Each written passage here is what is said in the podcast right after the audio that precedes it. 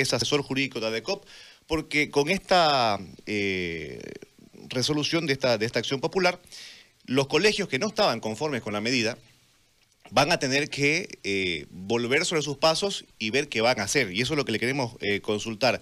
Doctor Villazón, buenos días. ¿Cómo reciben esta, esta resolución prácticamente de la, de la acción popular? Buenos días.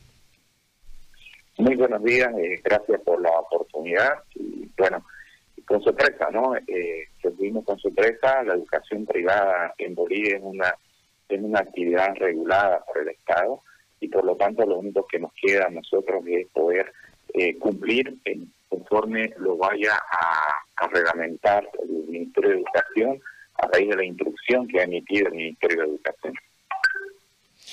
Eh, entendemos que con esta situación, con la clausura del año escolar, han debido desarrollar administrativamente algunas acciones. Me refiero a que por ahí eh, no todos los, eh, los, profesores han estado conformes, algunos han optado por desvincularse. Es decir, hay una serie de, lo que se me viene a la mente ahora, pero hay deben haber una serie de acciones que han, han desarrollado después de aquella, aquella eh, resolución. Me refiero a la clausura.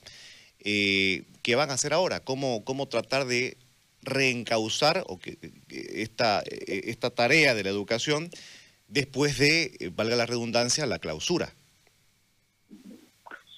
Bueno, eh, la decisión que emitió la Sala Constitucional ha establecido que el Ministerio de Educación como cabeza del sector debe en los próximos 10 días, ya vamos el primero hoy día, eh, llamar a una, a una reunión a los actores, entre ellos está la educación privada, justamente para ver cómo va a ser la continuidad de la educación tomando en cuenta que el Tribunal Constitucional ha establecido que es una, una garantía, es un derecho del educando eh, el recibir la educación, ¿no? El cómo se va a hacer, eh, obviamente forma parte de la tarea del Ministerio de Educación que tendrá que generar esta política de Estado que ha establecido el Tribunal.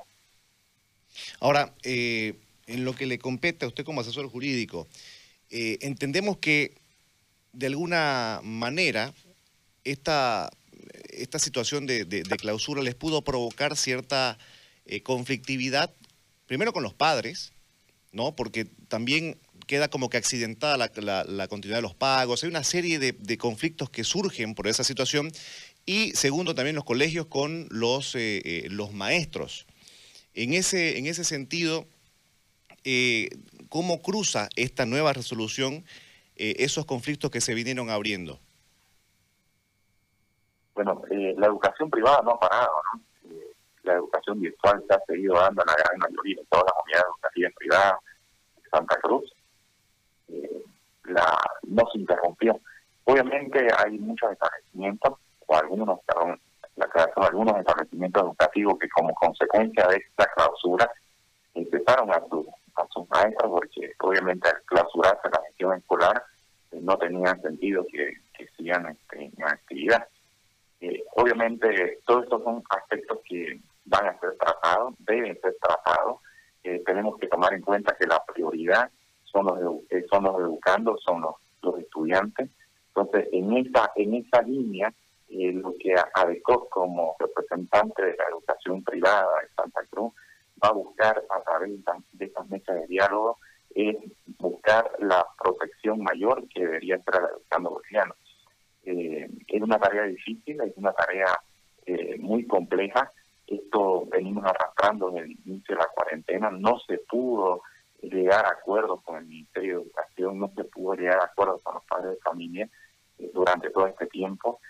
va a haber va a haber la necesidad de asumir mucho compromiso, mucha voluntad para que en estos 10 días que establecido la sala constitucional se puedan limar todas estas experiencias y bueno, darle la continuidad y darle la educación que merece el educando boliviano. ¿Qué va a pasar con, la, con las notas? Se entiende que en la, en la clausura buscaron poner alguna nota, algunos con la referencia del primer eh, semestre o, han buscado la manera. Eh, ¿Esto también se modifica o cuál es la situación? Al quedar, al quedar sin efecto la, la resolución de, de clausura del año escolar, queda sin efecto la circular que emitió el Ministerio para el tema de eh, las notas, las evaluaciones que deberían ir en el, en el boletín o la libreta, que es el documento que promueve al siguiente curso al, educando, ¿no? Eh, obviamente al, al quedar sin efecto a través de la disposición de la sala constitucional, también queda sin efecto esta resolución que establecía la evaluación. Doctor Villazón, agradezco el tiempo y la explicación. No, muchas gracias. Muy amable, que tenga buen día. Bueno, ahí está, eh, esa es la postura de los colegios eh, particulares que esperarán justamente el llamado del Ministerio de Educación